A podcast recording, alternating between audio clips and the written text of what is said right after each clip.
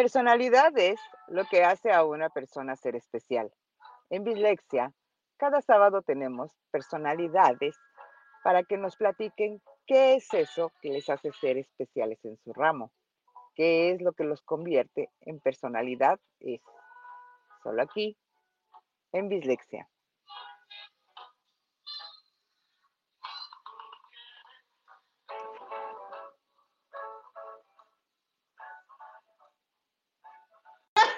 Ya regresó.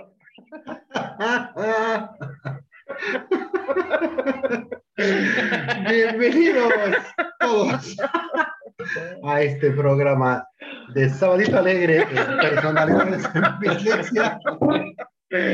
Están ustedes Que escuchando casi, casi. un milagro, porque esto por nada no se graba, no se El graba. domingo. en familia con Chabelo. Hagan de cuenta con Chabelo, y como no puede ser de otra manera, Ceci Colombo, Pásale, cuate. Clau Cortés. ¡Hizo cuate! Y no te voy a decir, ahí en la catafixia número uno tenemos. Porque te asfixia en la nuca. Hijotas de Santa. ¡Yegui! Ya se me ¿Ya olvidó. Ay, maldita sea. Bueno, pues ustedes dispensarán este.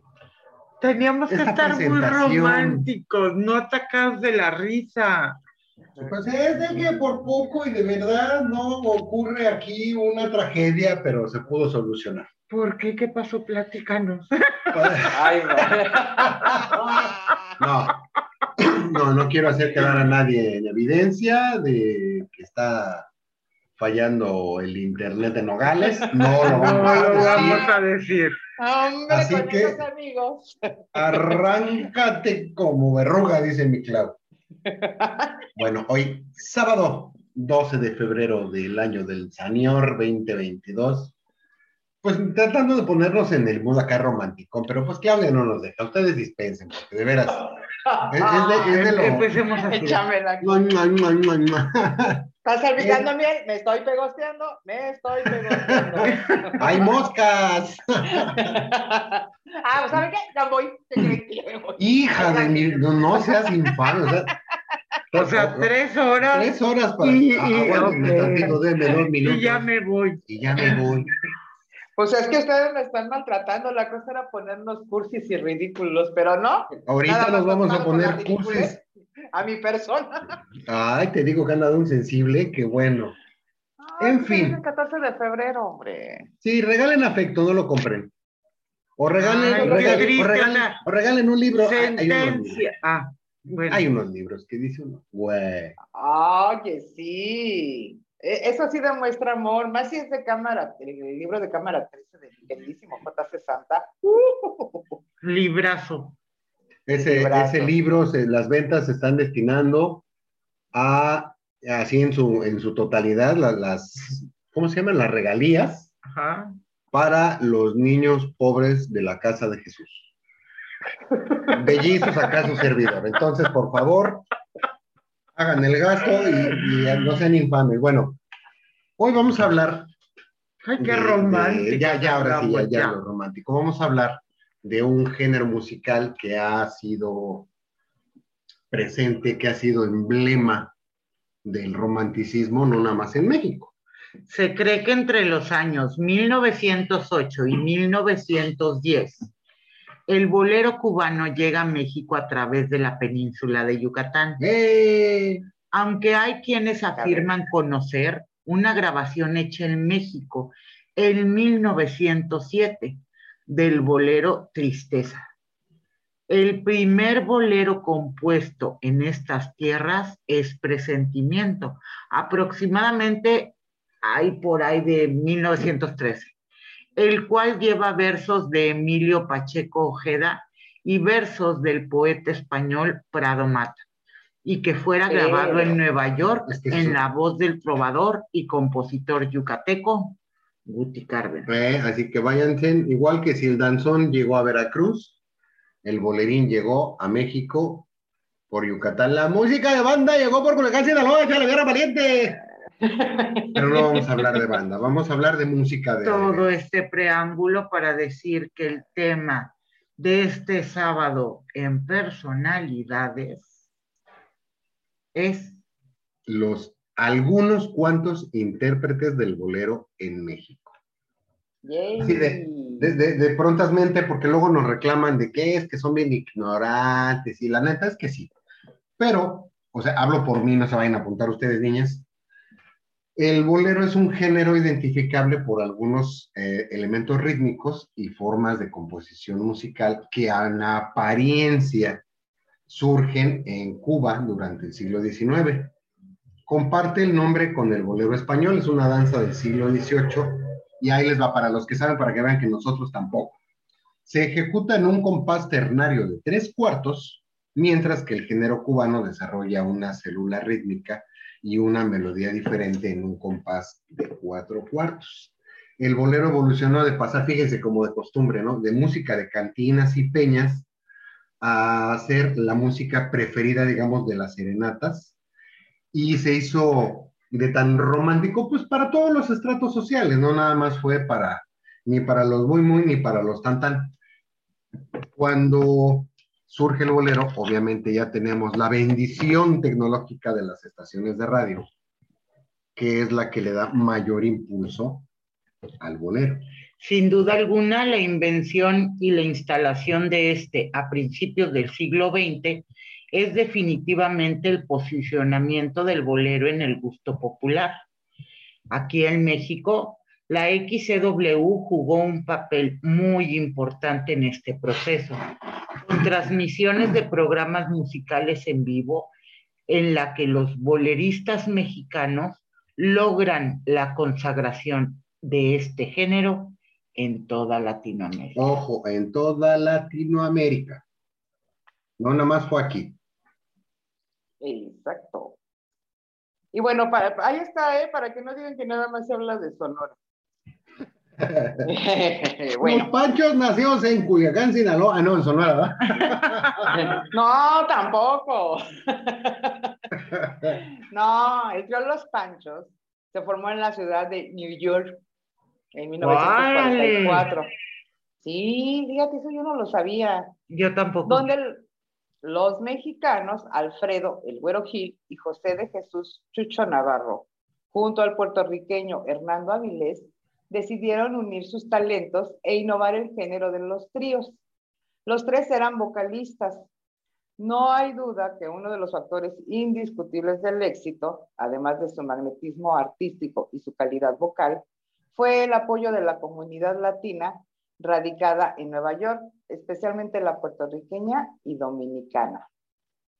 Y luego, para 1948 se trasladan a México. Por ese entonces era la capital absoluta de la música latina. Y los recibieron con los brazos abiertos en la emisora XCW, que en ese tiempo era la más importante. Les dio un espacio patrocinado por Nestlé, al tiempo que realizaron presentaciones en diferentes centros nocturnos de categoría como el patio. ¿Se acuerdan del patio? ¿Cómo no? Y Andy Bridges. sí. Estoy hablando, no, no es que todavía, es que todavía eh, mm, pues yo, eh, nosotros vivíamos cerca de ahí. Yo era un adolescente cuando todavía estaba en funciones el patio. Sí. Y bueno, con esta fórmula llegaron a captar el corazón de los mexicanos y sus primeros éxitos fueron Rayito de Amor y Sin Ti. Eh, bueno, ahí eh, eh, es de que es Rayito de Luna. Esa composición precisamente, sí, es que es de que, ok, yo entiendo. Hay una... Esa, esa precisamente está escrita por Chucho Navarro. La vamos a escuchar y ahorita les platico cómo está el show de, de lo de las voces. Ahí les va.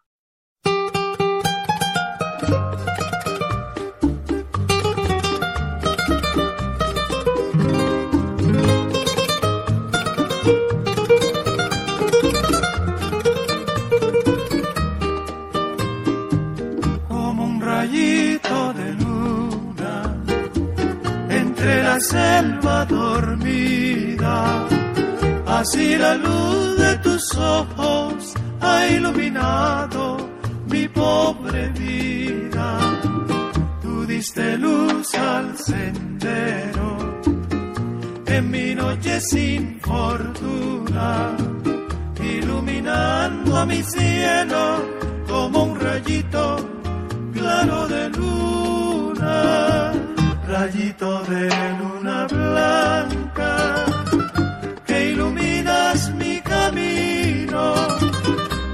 tu amor en mi vida, la verdad de mi destino, tú diste luz al sendero. En mi noche sin fortuna iluminando mi cielo como un rayito claro de luna.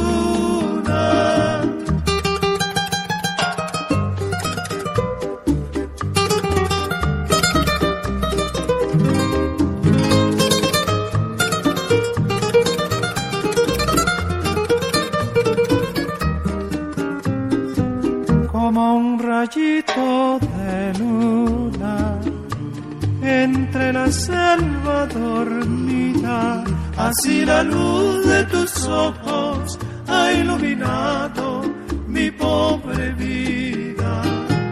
Tú diste luz al sendero en mi noche sin fortuna, iluminando mi cielo como un rayito claro de luna rayito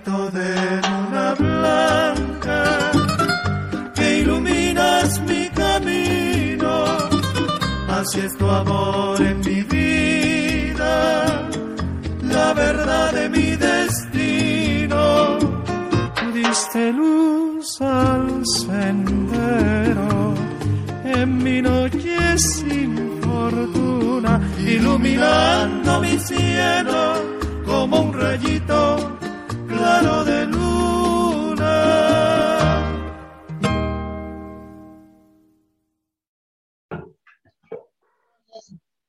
Tiri, ti, ti, ti, ti, Ok. ti, ti. No tiene nada que ver con... O sea, lo que sea de cada quien. Ahorita la calidad vocal de los panchos, viene ahí un fenómeno bastante curioso que es lo que comenta Clau. Los tres eran vocalistas.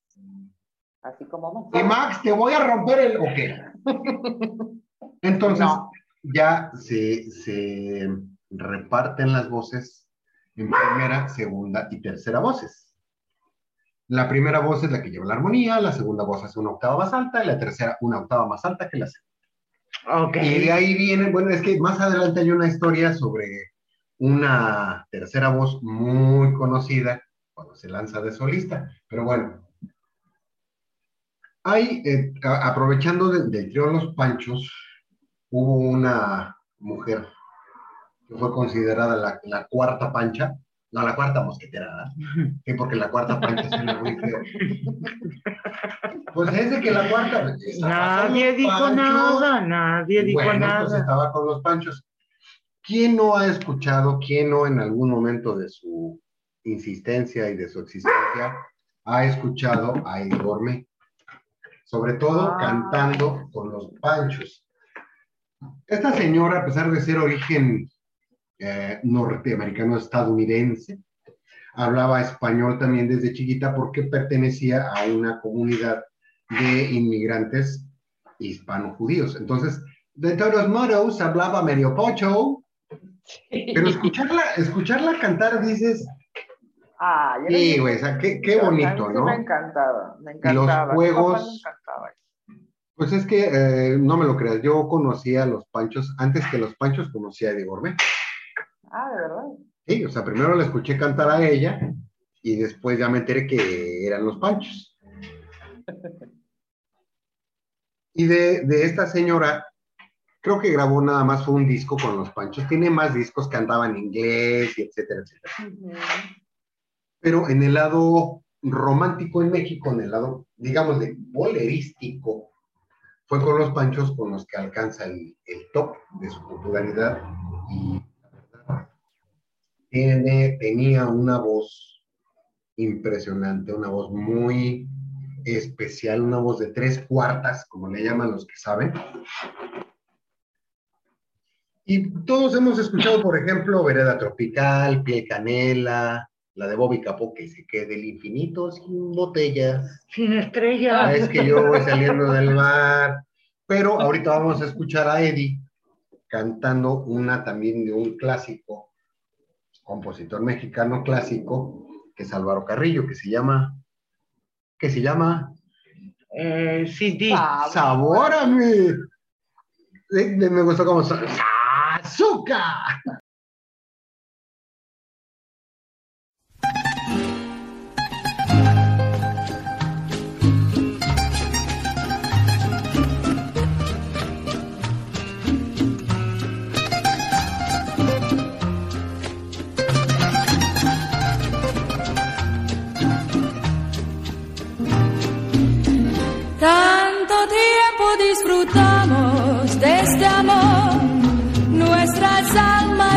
Se acercaron tanto así que yo guardo tu sabor, pero tú llevas también sabor a mí. Si negaras mi presencia en tu vivir, bastaría con abrazarte y conversar. Tanta vida yo te di que por fuerza tienes ya sabor a mí.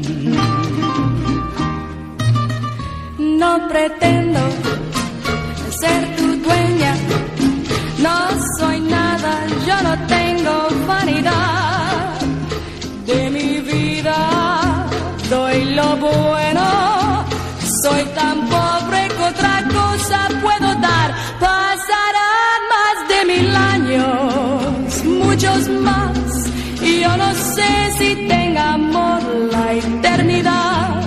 pero allá tal como aquí, en la boca llevará sabor a mí.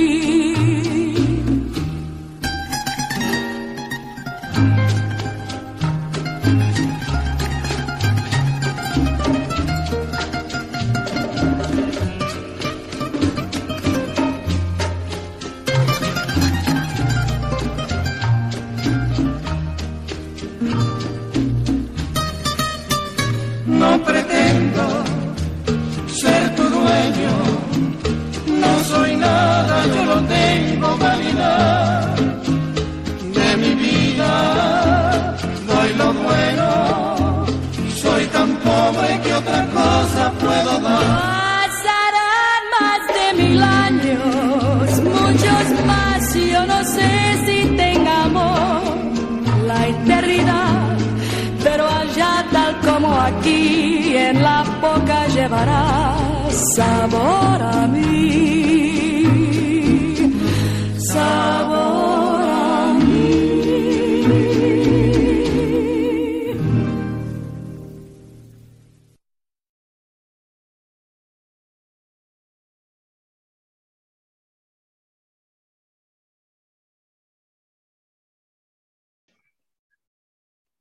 Después de haber escuchado a esta mujer, que me gusta, por cierto, Ay, sí. me, toca, ¿A quién, me, to- eh, me toca hablar de alguien que no es mi favorito. Pero bueno. ¿Por qué? Pues no Porque- sé. Ok. Saludos a, a Miguel Montaño, le salía re bien al mendigo, pinche peine, cara de perro. Marco Antonio Muñiz, apodado el embajador del romanticismo o el lujo de México, Ah, sí. nació en Guadalajara, Jalisco. Formó parte del coro en una iglesia de Guadalajara y de varias agrupaciones musicales. Pero buscando su sueño de ser cantante, se va a Ciudad Juárez. Esto sucede en 1946. No tuvo nada de suerte y decidió regresar a Guadalajara. Es que ya estaba programado que naciera el divo de Ciudad Juárez. Lo que pasa es que como Claro. cantante no lograba subsistir, por lo que durante sus inicios tuvo que mezclar su carrera artística con otros oficios, como panadero o joyero. ¿Hacía joyos? Hacía joyos en el jayimento, no, hacía joyas. Su inquietud por la farándula lo traslada a la Ciudad de México y acepta trabajar como portero en la XW, y posteriormente como asistente parcial de cantantes como Libertad Lamarque o Benny Moré. Moré. Fíjate, y, y estábamos hablando hace unos días de que José Alberto Jiménez también había sido portero. Ajá, No, Uno en el fútbol y otro en el edificio, pero bueno. le erramos el... Ok. Luego aclaramos ese punto. Forma parte, no, formó su primer trío llamado Los Diamantes y se presentan en uno de los cabarets de la capital mexicana conocido como La Bandida. Ahí conoce a Juan Neri y a Héctor González del Tío Culiacán. Un día, el tercer integrante del trío no llegó. Y Muñiz, pero más que pronto, se ofreció a suplirlo por ese día, alegando saber tocar la guitarra. Pero, ¿qué Pero. creen? Era falso. Falso de toda Falso, falsedad. como moneda de. Ok. Al llegar a la serenata, Muñiz confiesa y sus compañeros no ven otra alternativa que darle un par de maracas para que acompañara mientras hacía la tercera voz. Ahí le dijeron, tú la guitarra y yo maracas. Pero fíjense, el, atre- el atrevimiento valió la pena, pues Neri González quedaron sorprendidos con el estilo, originalidad y dulzura en la voz de Muñiz. Eventualmente, Neri le pidió quedarse a tiempo completo y después de un tiempo fueron descubiertos por un empresario de una casa disquera. No dije nada. ok, comenzaba a surgir uno de los tríos de mayor fama en la historia musical de Latinoamérica, los Tres Haces, con quienes consiguió grabar ocho discos de larga duración, de entre los que destacan éxitos como Contigo a la distancia, La Enramada, Regálame esta noche, solo por mencionar algunas. ¿Cuál vamos a escuchar? De él vamos a escuchar. Si ponemos una con un trío, no se va a, a distinguir la voz para muchos como yo, que somos profanos en el arte de distinguir primeras, segundas y terceras voces. Entonces lo vamos a poner cantando a él digamos, como solista. La puerta se, ok, esa puerta, la que La se cerró detrás de ti, y nunca más volviste a desaparecer. O sea, a él solito, sin trío. Ah, ok. Ya ves para que escuchen Está la calidad- cerrada con la tres calidad vocal. Que no, esa Ah, no. esa no. No. de es Marco que ahí- Antonio ahí- Muñiz. Ahí te había puesto que comienza en 1960 su carrera como solista con el tema Luz y Sombra. Y ya no lo olvides. No, No, porque- ¿qué importa, hombre? Son datos que ya se grabaron y ya nos chamuscamos todos que estamos leyendo, o sea, no importa. Uno que trata de hacerlo acá más ameno, más fluido. Eh, eh, ¿Notaron eso? Algunas voces extrañas se clavaron en la grabación. Les decíamos, escucharemos La Puerta con Marco Antonio Muñiz. Que sí se la sabe y no se le olvida el himno como el sonso de su hijo. Venimos.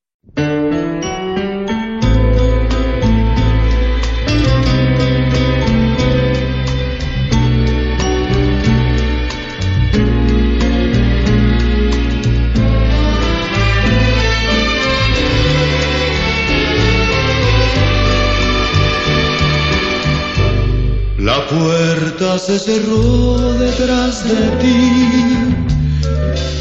y nunca más volviste a aparecer. Dejaste abandonada la ilusión que había en mi corazón por ti. La puerta se cerró detrás de ti y así detrás de ti se fue mi amor, creyendo que podría convencer a tu alma de mi padecer. Pero es que no supiste soportar la pena que nos dio la misma adversidad y así como también nos dio felicidad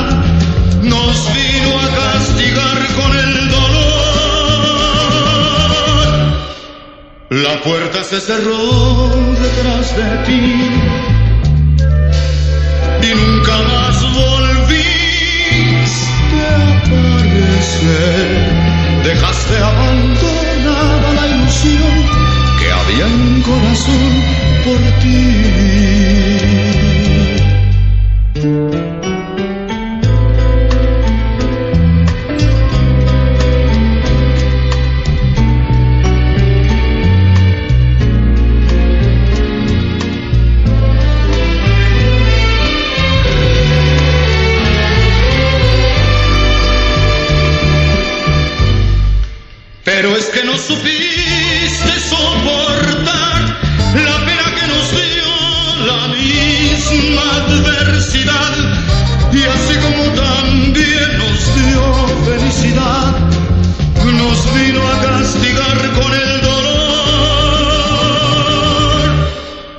Puerta se cerró detrás de ti y nunca más volviste a aparecer.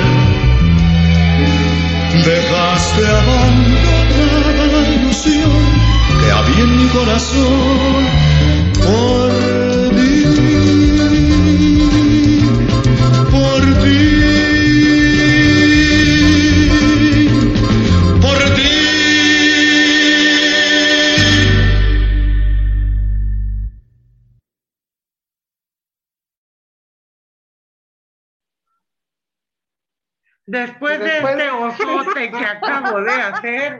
los dejo con mi querida y adorada Clau.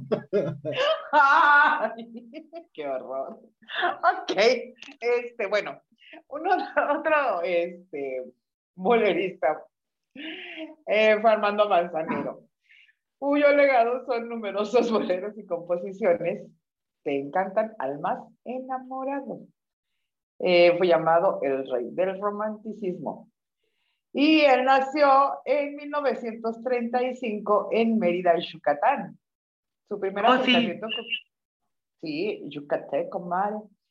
Eh, su primer acercamiento con la música fue gracias a su madre, quien lo acompañó durante la infancia.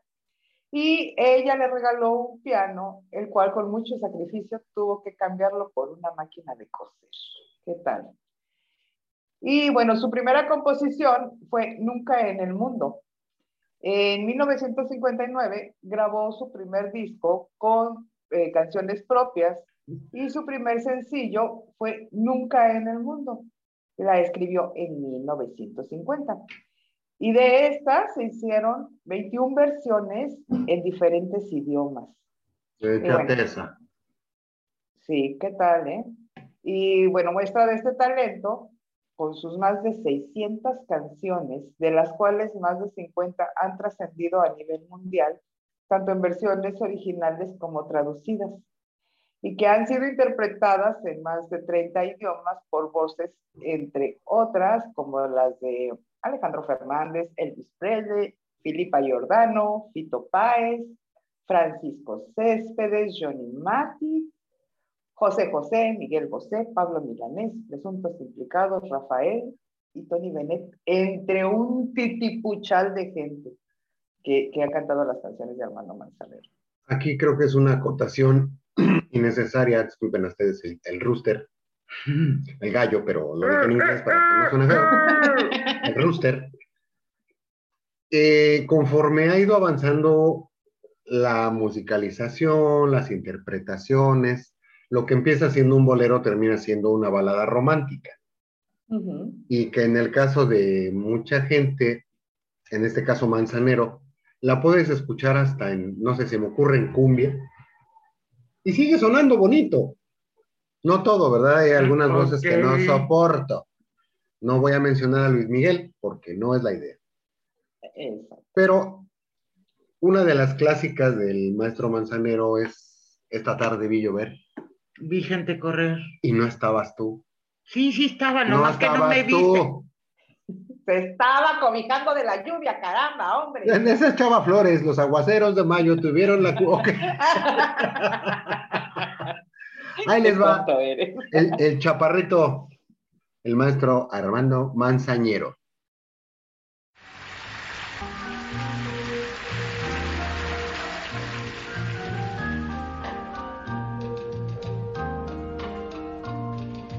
Tarde vi llover, vi gente correr y no estabas tú.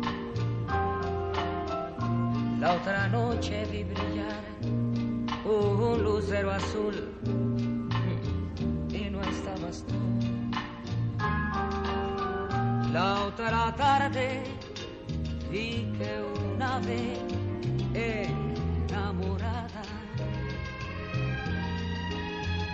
daba besos a su amor ilusionada no estabas. Esta tarde vi llover, vi gente correr y no estabas tú.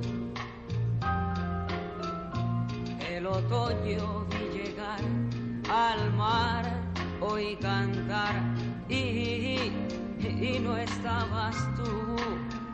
Yo no sé cuánto me quieres, si me extrañas o me engañas, solo sé que vi llover, vi gente correr y no estabas tú.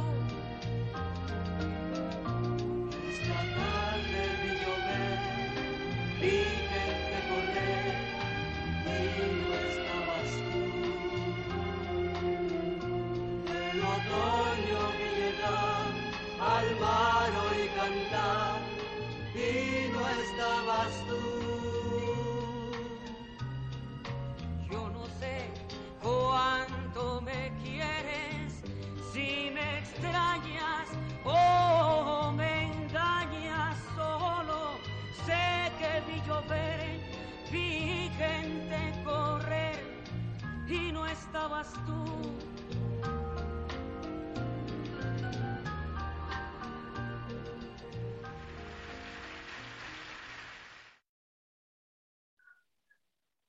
Y esta tarde vi llover. Es esa voz de ametralladora genial, ¿eh? Vi gente correr. Y no estabas tú. Que Yo, sí estaba, no que me no vi- estabas. Es que no me viste. Me Vistes. ¿Viste? Ok. y a, a propósito, fíjense que hubo alguien. Me Vi sonó. gente llover. Que no, vi gente, vi que no, ok. Vi gente llover, tápate porque te moje uno. No, va a estar chulo el fregadazo. Eh, alguien que inició su carrera artística, fíjense, Y en los programas. Capulina, con Chabelo, con el tío Gamboín, en programas de radio, y pues no daba una hasta que, ya como adulto, un señor, un tal José Antonio Méndez, lo invita a participar en el tercer Festival del Bolero de Oro en Cuba. Ahí se mide con gente como Pablo Milanés, César Portillo de la Luz, José Antonio Méndez, precisamente, y Wilfrido Guevara. ¿De quién estamos hablando? Nada más y nada menos que de Carlos Cuevas. Sí, es el hermano de Aida Cuevas, nada que ver con el género que, que interpreta Aida, pero participa en 1990. A lo mejor si se acuerdan de los valores juveniles Bacardí. Sí, claro. Ahí Ah, participa ya Carlos con la canción Un bolero de Paco Curiel y Pedro Alberto Cárdenas. Y resulta que pues fue así como que todo el mundo, güey, es Carlos, güey. Y fue declarado el mejor intérprete masculino y obviamente ahí ya se ganó el derecho a representar a México en la fase internacional del, del OTI. En aquel entonces ya no era valores, valedores juveniles, era No, valores ya, juveniles. ajá. Desde entonces, pues obviamente Carlos sigue grave grave grave grave canciones que pues siguen pegue y pegue y pegue y pegue. Pero ahorita lo vamos a escuchar cantando un tema de un tal, de un tal Leo Marini, bolero de esos para cortarse las venas de, de así, de amor, De amor De harto y desamor. amor. que se llama Señora Mía, Señora Bonita, Señora Mía, esa es otra, esa es de Vicente.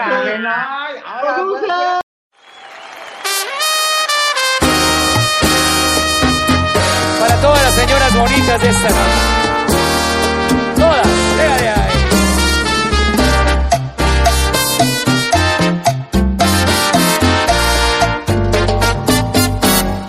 Señora bonita, hay algo en su boca, tiene algo su cuerpo que al verla que cruza, amor me provoca. Bonita, usted me castiga. Y aunque no me quiera, le digo mil veces que Dios, que Dios la bendiga. Señora bonita, su cara es dulzura. Mis brazos le ofrecen el discreto instante de una aventura. Señora bonita, yo siempre la sueño. Mire qué ironía, yo amándole tanto y usted tiene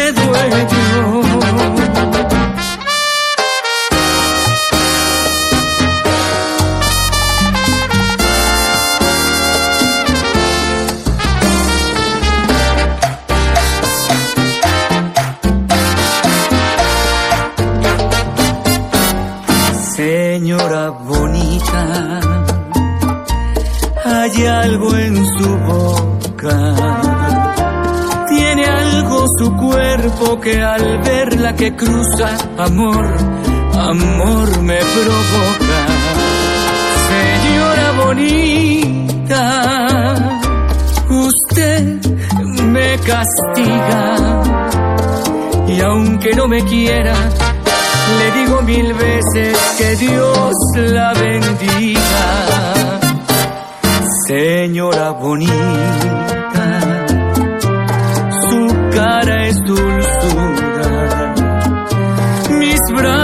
le ofrecen el discreto instante de una aventura.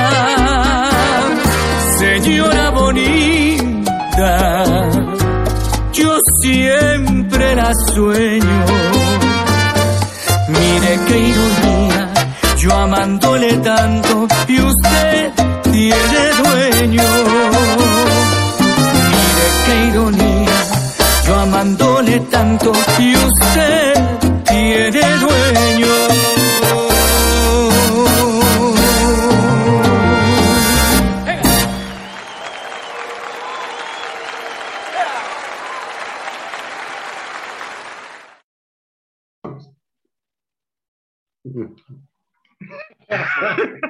Y para que no digan que este no es un programa incluyente, vamos a hablar de Toña la Negra. ¡Ah, sí, güey! Ok, no. Qué grosero.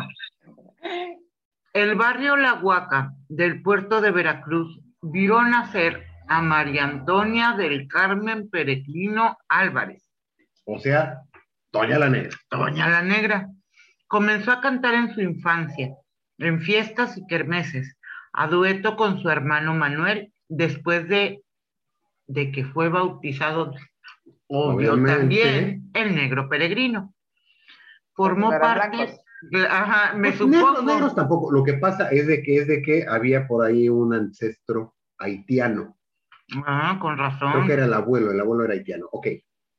formó parte del trío.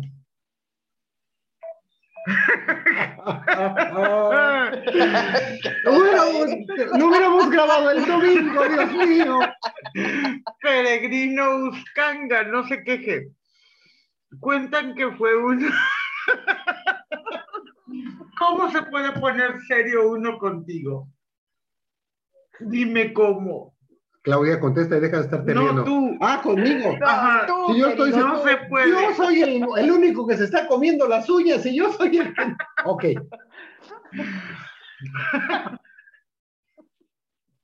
Formó parte del trío Peregrino Uscanga. Cuentan que fue en una de estas fiestas en las que conoció a Agustín Lara. En 1932 escuché una joven desconocida, recuerda Lara, abrir ella la boca y encantarme. Fue instantáneo. Ahí nótese que contigo la fuerza está. Es un plagio a la manera en que hablaba Agustín Lara. Ajá. Copiaron a Yoda. Ok. Ajá, es correcto. Cuando la oí cantar en aquella fiesta, me levanté para preguntarle quién era, de dónde había salido. Me respondió que le decían Toña la Negra, e impresionado le invité a comer al día siguiente para descubrir que había llegado una nueva musa a mi vida.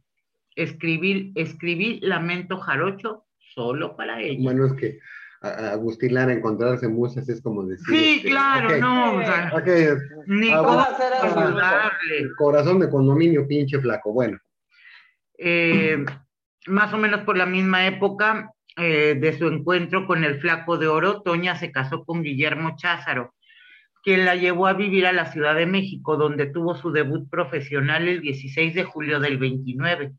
Triunfó en el cabaret El Retiro, donde se la presentaron como La Peregrino. Ahí conoció a Emilia Azcárraga ahí nomás.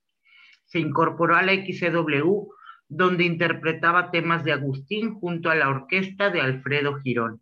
Luego se integró al, e- al elenco de la RCA Víctor, en cuyas grabaciones inmortalizó los temas de Mujer a Mujer, Cenizas, Como Golondrinas, Lágrimas de Sangre y Obsesión. Aquí, eh, sí, efectivamente, Agustín se encontró a su musa en Toña la Negra, porque a final de cuentas ella fue declarada la mejor intérprete de Agustín Lara. Y no nada más, bueno, le escribió, sí, el, el Lamento Jarocho, pero también esta que vamos a escuchar ahorita, también la escribió Agustín Lara para no extrañar, y la canta... Ah, bueno, escuchen a Toña la Negra cantando Enamorada.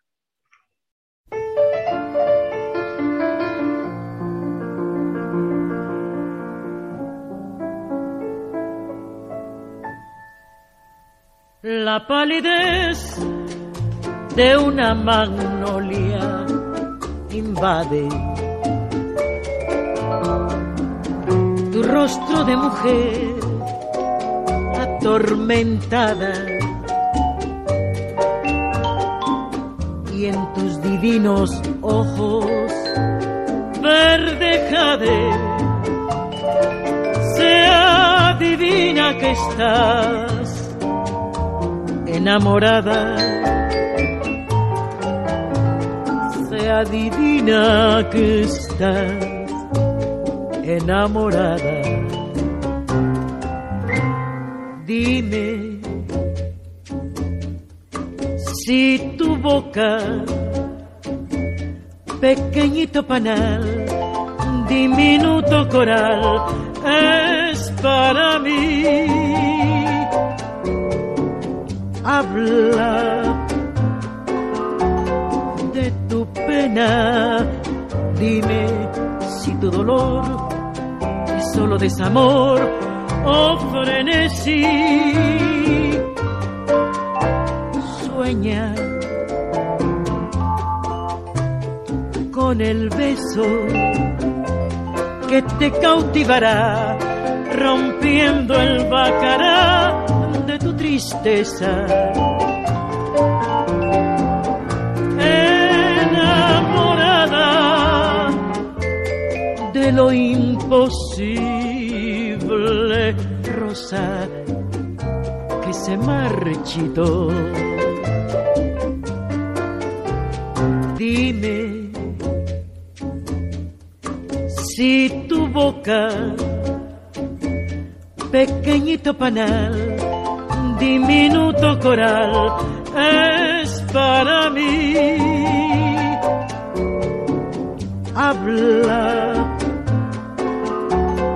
de tu pena, dime si tu dolor es solo desamor o frenesí.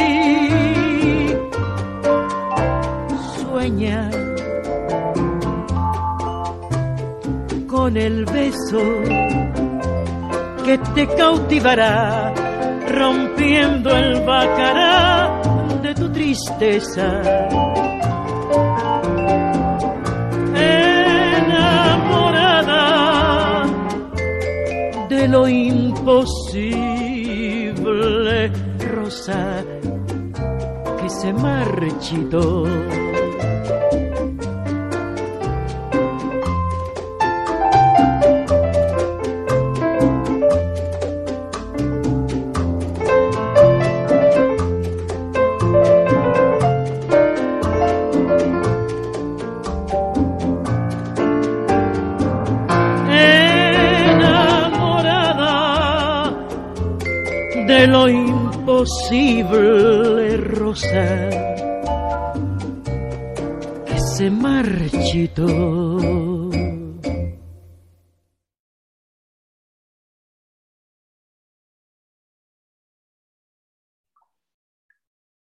Porque esas sí eran voces, no pedazos. Ok. Ay, sí, caray, hombre. Bueno, a mí, ahora les voy a platicar de Asmindia Sonia López Valdés, conocida como Asmindia Sonia López Valdés. Salud. Conocida como. Chale, ya no les voy a decir como quién fue conocida. Ah, bueno, Yo ya sé. bueno, era Sonia López. Era Sonia López. La chamaca de oro. Eh, los La chamaca los de oro.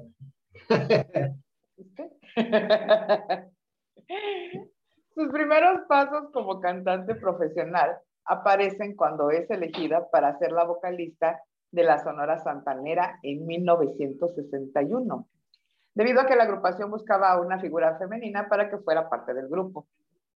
A sus 17 años, o sea, estaba bien moco, Todavía no era grabó el oficial. álbum. No, todavía no alcanzaba el timbre. Grabó el álbum titulado Azul, que fue un éxito y esto le permite percibir la fama muy rápidamente. Para la época, todas las canciones tuvieron una popularidad muy grande. Temas como El Nido, Lo que más quisiera, Pena Negra, El Ladrón y muchos otros.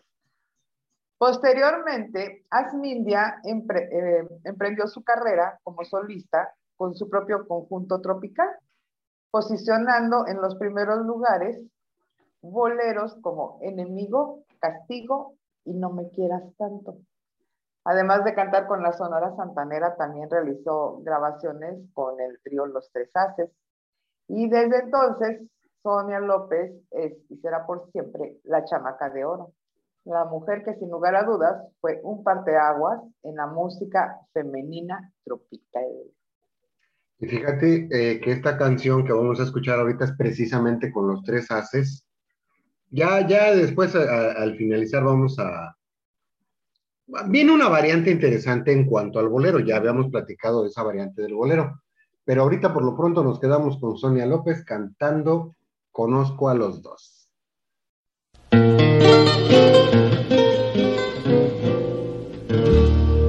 Tuve ganas de verte muy cerca y te vine a buscar. Yo sé bien que perdí la partida y sé bien que humillaste mi amor. Pero tuve ganas de verte muy cerca y te vine a rogar.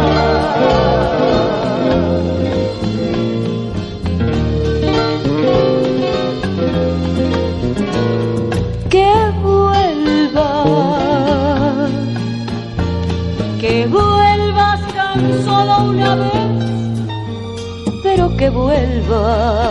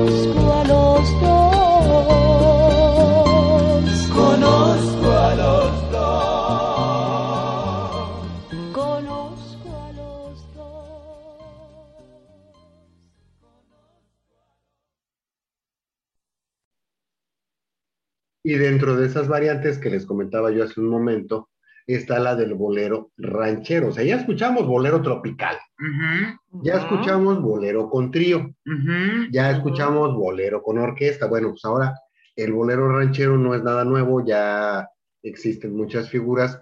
Javier Solís, la más representativa, el rey del bolero ranchero. Exacto. Pero Amalia Mendoza García, mejor conocida como la Tariacuri, es otra de las exponentes del bolero ranchero, no nada más Amarga Navidad o Paloma Negra, no, también. Ella, pues obviamente michoacana, nació en Huetamo, de, allá lo de los Tariacuris es una etnia, a riesgo de que me crucifiquen porque se me olvidó cómo se dice, eh, es una etnia propia de Michoacán, y forma con sus hermanos, Norberto, Eligio y Juan, el trío llamado Los Tariacuris. Era un trío de cuatro, Ah, muy bien. nótese. Ah, ¿Cuál es? Con su hermana Perla forma el dueto Las Tariacuristas, que después se convirtió en el trío Siragüen, porque llegó otra integrante, y luego se transformó en las Adelitas. Para 1954, la XCW le abre las puertas y debuta como solista. Y su primer disco en el 58 se llama La Tariacuri. Eso ese está bonito porque es donde viene Amarga Navidad, esa me gusta. Ella se convierte en una de las intérpretes favoritas de José Alfredo Jiménez, de Coco Sánchez, de José Ángel Espinosa Ferrusquilla, de Tomás Méndez, así entre muchos otros. Y para 1962 deja la música ranchera para lanzar precisamente el género de bolero, pero el bolero con mariachi. Y precisamente hay una que de, de Emma Elena Valdelamar, de esas de igual, de parte, de parte de Tenartos Cachitos, que se llama Mucho Corazón. Escuchen, callen y juzguen.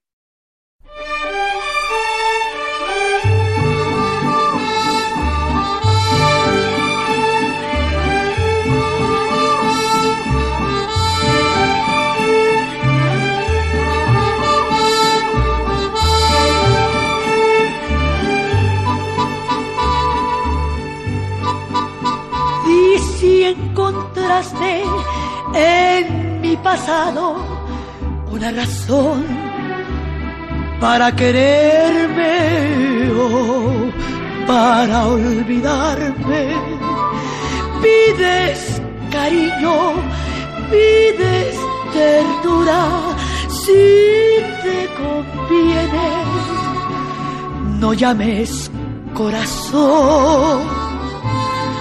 Lo que tú tienes de mi pasado.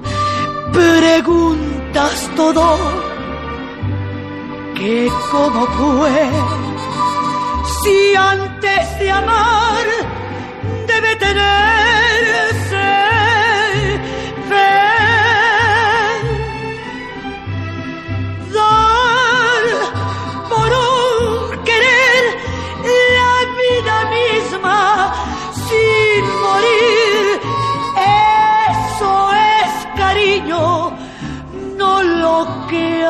hay en ti. Yo para querer no necesito una razón, me sobra mucho, pero mucho corazón.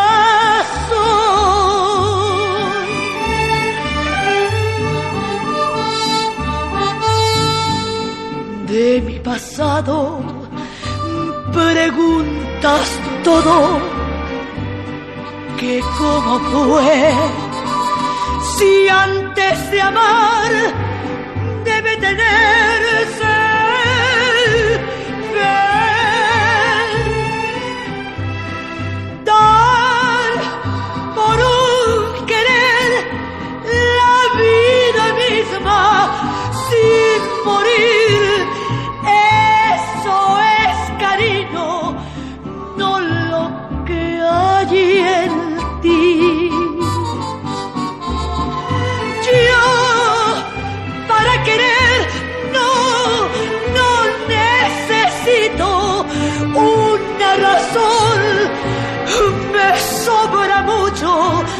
pero mucho,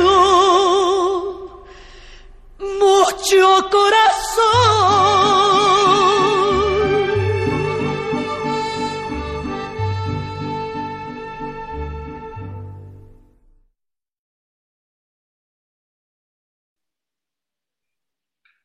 Y después de la Tariacuri viene un doble. ¿Un doble? Sí, Pepe Pepe. Ah, Pepe, el que nació en la Meca Meca. Ese mero. ok. José José comenzó a definir su, su carrera, su carrera. Su carrera. Sí, también, sí, también. también. Pregúntale. Ok. A los inicios de los años 50, cuando participó en el coro de su colegio y en festivales escolares. Posteriormente aprende a tocar la guitarra. Papá no permitía que en su casa se tocara música popular. Sin embargo, José Rómulo cultivó su estilo musical gracias a su mentor, el cantante Pepe Jara. En 1963, en marzo aproximadamente, José formó un trío musical con su primo Francisco Ortiz y su amigo Alfredo Benítez, dando así inicio a su carrera de cantante a los 15 años de edad. Después de algunos contratiempos en el 65, obtiene un contrato para realizar su primera grabación discográfica profesional, un disco sencillo que contenía los temas de El Mundo de Jimmy Fontana y Ma Vie, o sea, hace mi vida, de Alain Barrier. Fue presentado con el nombre artístico de Pepe Sosa, marcando los inicios de su carrera ya en el plano profesional. El disco sencillo no tuvo mayor trascendencia debido a la poca promoción que se le dio. De todas maneras, Pepe Sosa grabó un segundo y último sencillo en 45 revoluciones por minuto con las canciones Amor de Enrique Coqui Novelo Navarro y No me dejes solo de Rodolfo Tobar. José empieza a tocar en el 67 en el local Apache 14 güey. y es donde lo escucha el compositor y productor discográfico Rubén Fuentes. Obtiene un contrato con RCA Víctor, que hoy es Sony, Sony. así ni más ni menos. Vuelve a grabar, pero esta vez bajo la supervisión de, la com- de los compositores Rubén Fuentes y Armando Manzanero. Edita su primer LP en el 69. A pesar de, este, de que este LP contenía grandes temas, eh, que luego serían obviamente exitazos, Y clasicazos. eh, la disquera no le dio la suficiente promoción, pues consideraba que no era comercial, sino muy fino. A partir de este LP, José Sosa adopta el seudónimo de José José. El primer José por su primer nombre y el otro por su papá, quien había muerto en el 68. Ese mismo año se convierte en un cantante de una voz prodigiosa tras el lanzamiento de su primer éxito, La, nave del, olvido, que la cual se convierte en su carta de presentación. Ahí es donde se gana el mote del príncipe de la canción, porque a pesar de la interpretación, que honestamente es la, la- la que más, si no la única canción que me gusta de José José, La nave del olvido, porque en, en un festival OTI, pues queda en segundo lugar, entonces no fue el rey, sino el príncipe de la canción, de ahí se le queda, de ahí le viene el, el mote, o, o la manera en que conocemos a, conocimos a José José. Al ídolo de Felipe Calderón, Sí, por decir algo. sí. Pero, sorpresa, ahorita no, no, va, no vamos a escuchar la nave del olvido. Vamos No. a hablar de boleros. Ah, Entonces, ahí les va de, un- de un extraordinario compositor mexicano de Álvaro Carrillo, cancionero. ¿Qué, qué infame representación hizo de Álvaro Carrillo? Bueno, ok, ahí les va.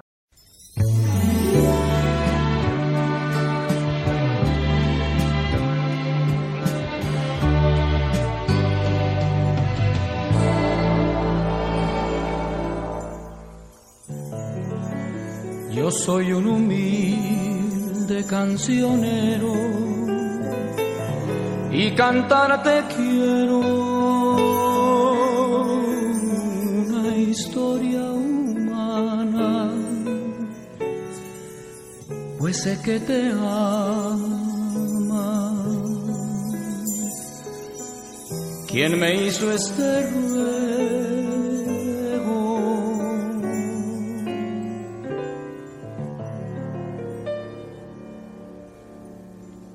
Si la ves, cancionero, dile tú que soy feliz,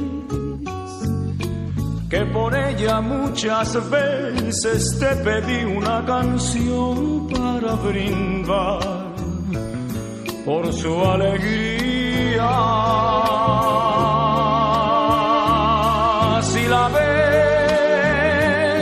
Cancionero, dile claro en tu canción que en mis ojos amanece su ilusión como una nueva primavera cada día. No le digas que me viste muy triste y muy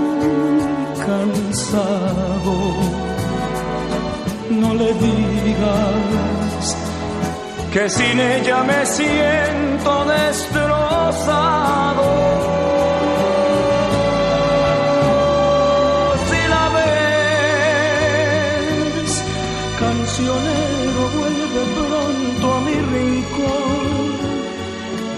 Aunque mientas, haz feliz mi corazón, vuelve a decirme que me quiere todavía.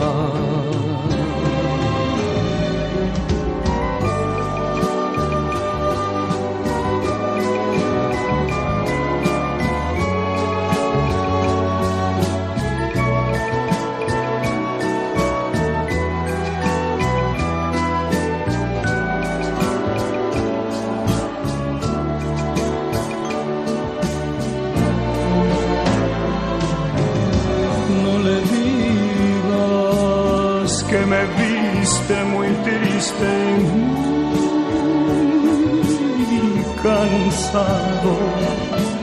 le digas que sin ella me siento destrozado. Si la ves, cancionero, vuelve pronto a mi rincón. Y aunque mientas, haz feliz mi corazón, vuelve a decirme que me quiere.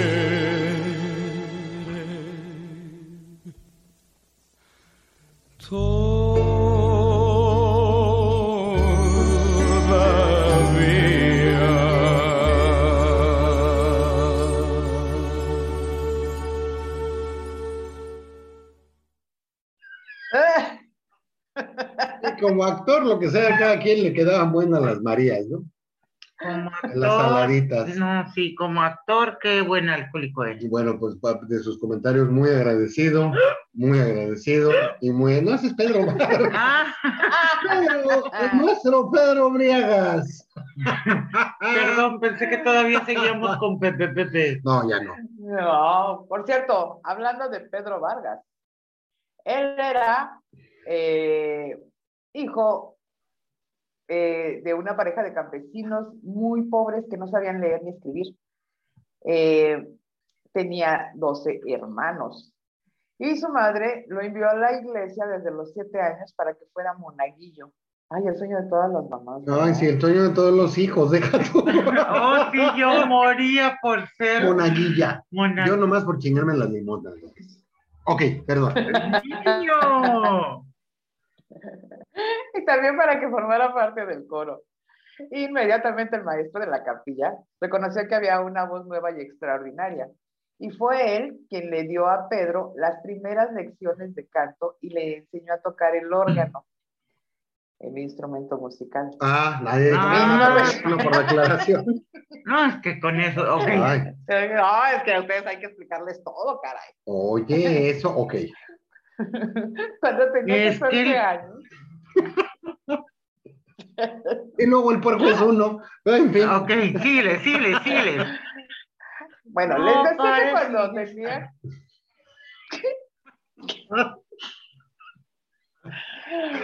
Ok, cuando tenía 14 años por tercera vez.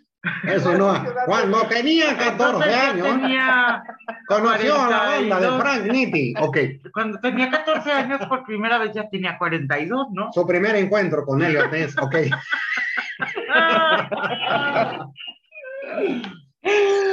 Ok, llegó Con una. De las.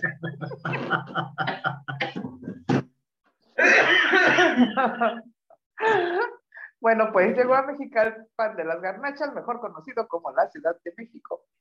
Y de inmediato empezó a cantar en los foros de varias iglesias también y ofreciendo serenatas.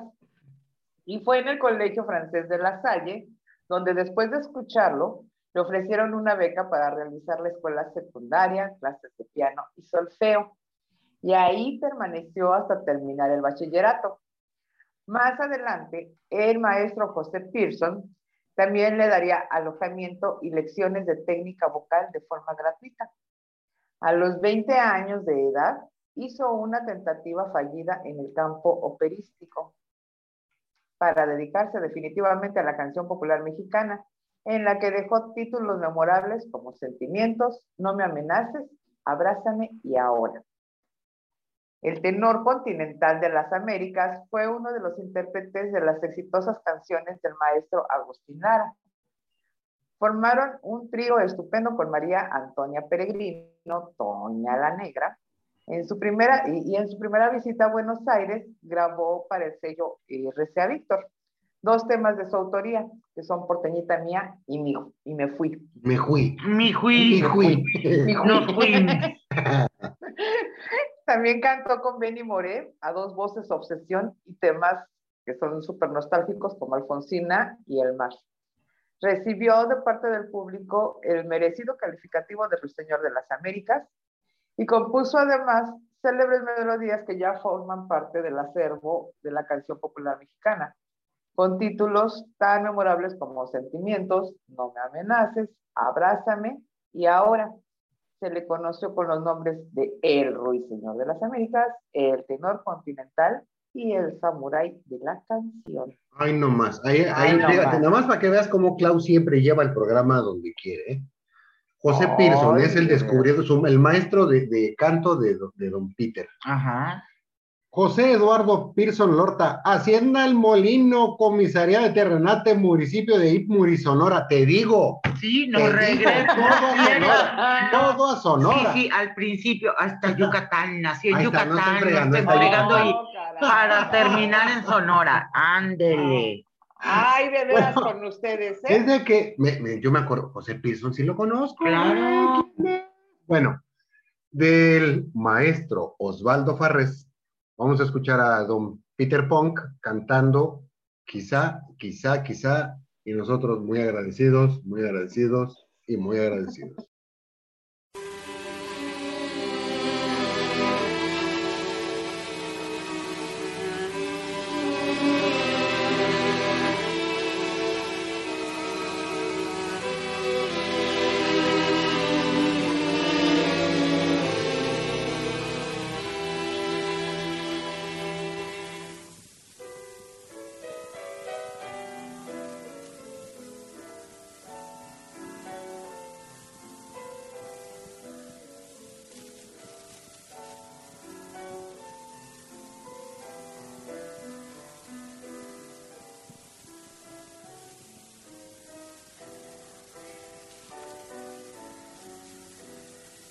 Siempre que te pregunto que cuándo, cómo y dónde, tú siempre me respondes, quizá, quizá, quizá.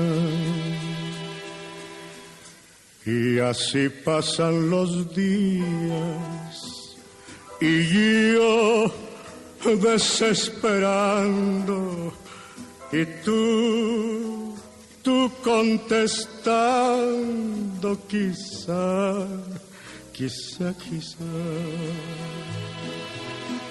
Estás perdiendo el tiempo pensando, pensando por lo que más tú quieras ¿Hasta cuándo? ¿Hasta cuándo? Y así pasan los días y yo, yo desesperando y tú, tú contestando quizá, quizá, quizá.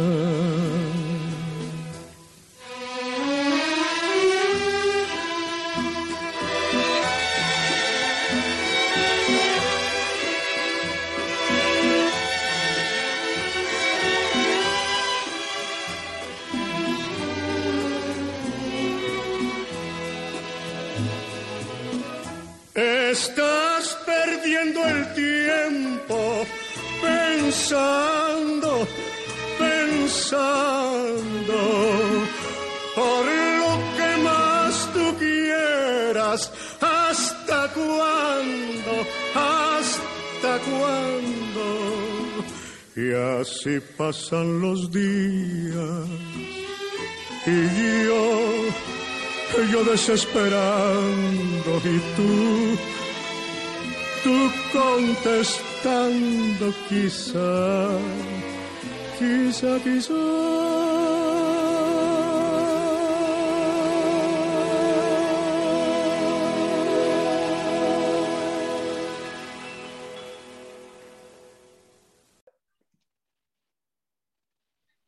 El programa de hoy fue la idea de que conozcamos un poquito más acerca de los intérpretes del bolero, no de los escritores, de los compositores de boleros, que hay un fregaderal. Hablamos de algunos cuantos que son los más representativos, pero estamos dejando afuera, uf, Muchos. un titicuchal, no sé, a mí yo de, de- de los que en lo personal me gusta, ¿no? Los hermanos Martínez Gil, los Tres Reyes, eh, hay un dato por ahí, hay un trío que se llama Los Pingüinos. Ese trío, Los Pingüinos, cantaban en aquel entonces un son cubano que se llama, a ver si le suena el nombre, La Negra Tomasa. Andas tú. Sí, cierto. que es el tema que muchos años después Estoy tan enamorada esa mera, de mi negra Tomasa. esa mera, pero es la- a ritmo de son cubano, que ya después empieza el colgadero de gentes, hay varias anécdotas por ahí diciendo, mamá, ¿por qué Luis Miguel? ¿Por qué esos viejitos cantan la música que canta Luis Miguel? Dices, güey, Luis Miguel está cantando a los viejitos. Claro. ¿Por qué? Porque lo acabamos de mencionar al, al inicio, lo acabamos de mencionar al inicio del programa. El bolero es un género, a final de cuentas, atemporal. Sí. Si estamos románticos, boleros, aunque los cante Luis Miguel, no hay falta. No es Luis Miguel. Es tu, tu, tu Luis tu gay, Gracias. todo tuyo. Pero a final de cuentas, ya escuchamos cantar boleros a Vicente Fernández, a Pedro Infante, a Jorge Negrete, a media humanidad. Así como escuchamos esa música de fondo que nos indica que ya llegamos al final de nuestro. Ah, ah, no saben ustedes de verdad qué gusto haber llegado hacia donde están todos ustedes, porque fue una auténtica travesía, una odisea. La este programa. realización de este programa. Lo bueno es que este programa no contiene risas grabadas, No, no contiene portazos y plomazos grabados, ni todo fue perro, natural. sonidos del tele, para que vean que aquí nada lleva un guion. Ni invitados, ni, ni... ¡Hola, Mari!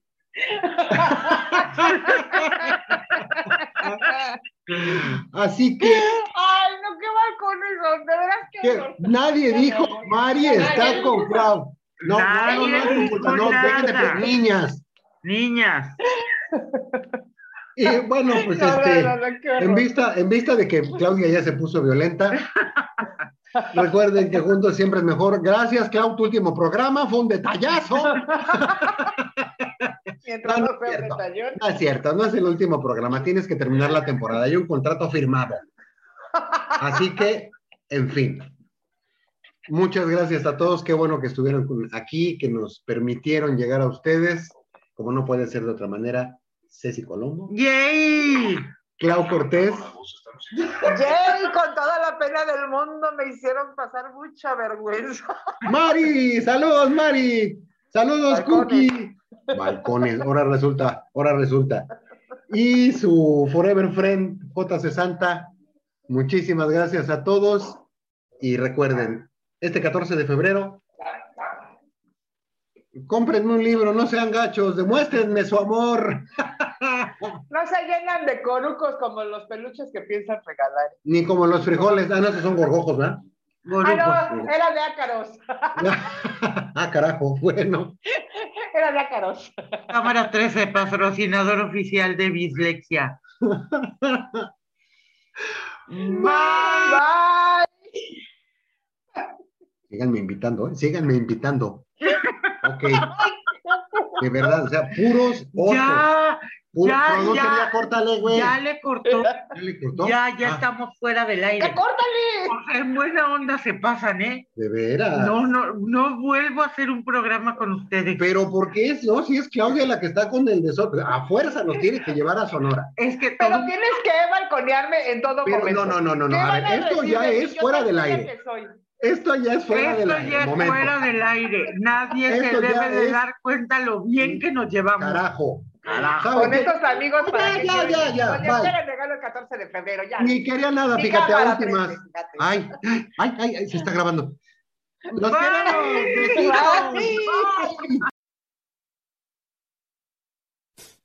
Muchas gracias por acompañarnos en esta emisión de Bislexia en su tercera temporada. Deseamos que se lo hayan pasado bien, así como nosotros que disfrutamos traerles cada programa. Recuerden que juntos siempre es mejor. Hasta la próxima. Bye.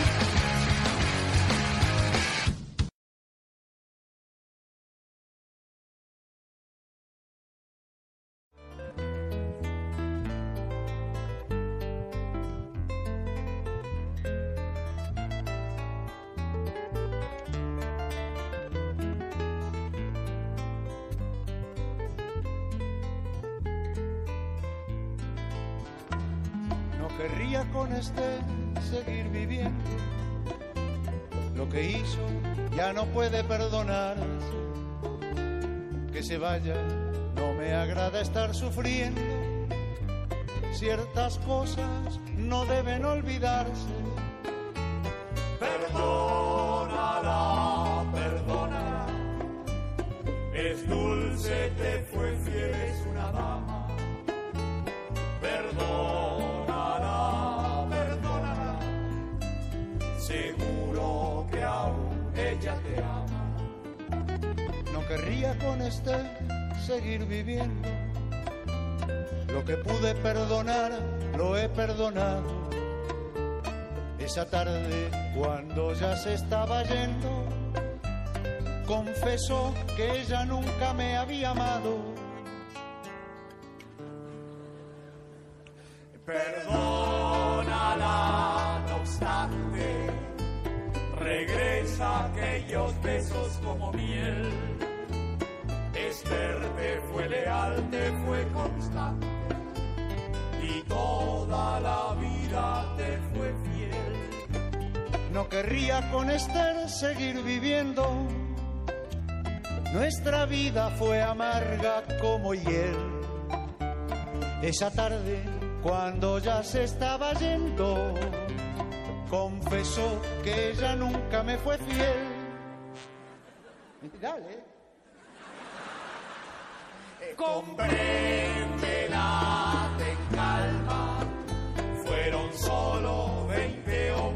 hasta ayer.